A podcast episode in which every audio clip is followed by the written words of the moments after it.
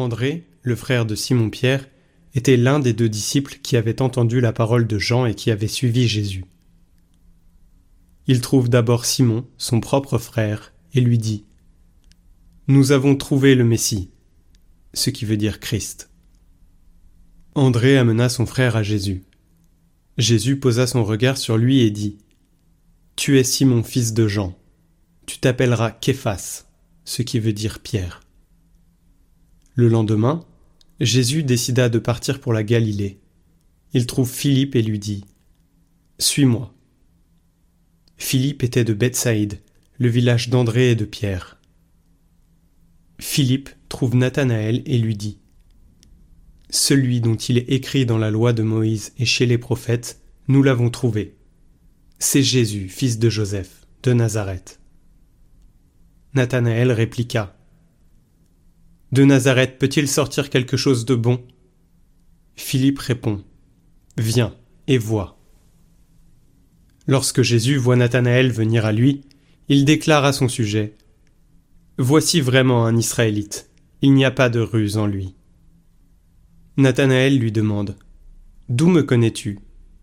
Jésus lui répond Avant que Philippe t'appelle, quand tu étais sous le figuier, je t'ai vu. Nathanaël lui dit Rabbi, c'est toi le Fils de Dieu, c'est toi le roi d'Israël. Jésus reprend. Je te dis que je t'ai vu sous le figuier, et c'est pour cela que tu crois. Tu verras des choses plus grandes encore. Et il ajoute. Amen. Amen, je vous le dis. Vous verrez le ciel ouvert, et les anges de Dieu monter et descendre au-dessus du Fils de l'homme. Le troisième jour, il y eut un mariage à Cana de Galilée la mère de Jésus était là. Jésus aussi avait été invité au mariage avec ses disciples. Or, on manqua de vin.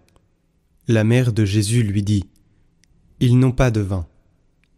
Jésus lui répond Femme, que me veux-tu? Mon heure n'est pas encore venue. Sa mère dit à ceux qui servaient Tout ce qu'il vous dira, faites-le. Or, il y avait là six jarres de pierre pour les purifications rituelles des Juifs.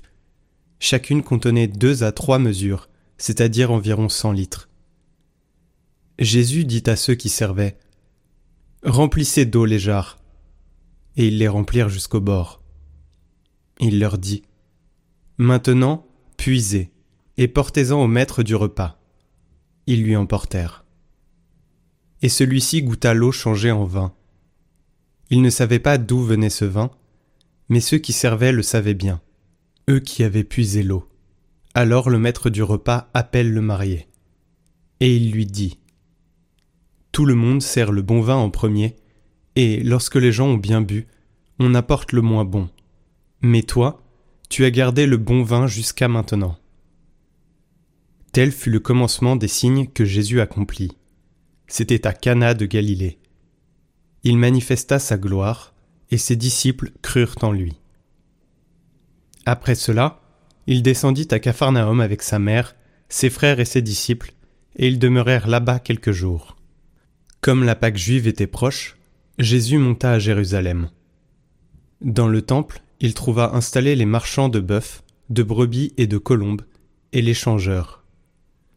Il fit un fouet avec ses cordes, et les chassa tous du temple, ainsi que les brebis et les bœufs.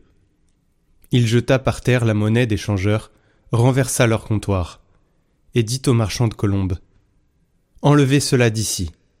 Cessez de faire de la maison de mon père une maison de commerce.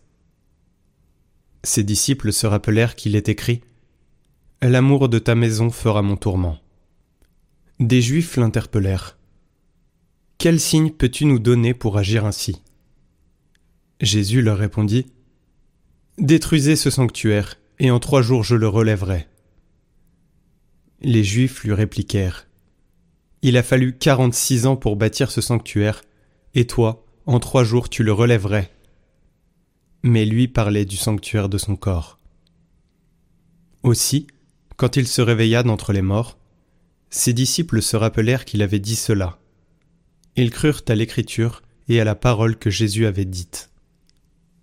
Pendant qu'il était à Jérusalem pour la fête de la Pâque, beaucoup crurent en son nom, à la vue des signes qu'il accomplissait. Jésus, lui, ne se fiait pas à eux, parce qu'il les connaissait tous, et n'avait besoin d'aucun témoignage sur l'homme.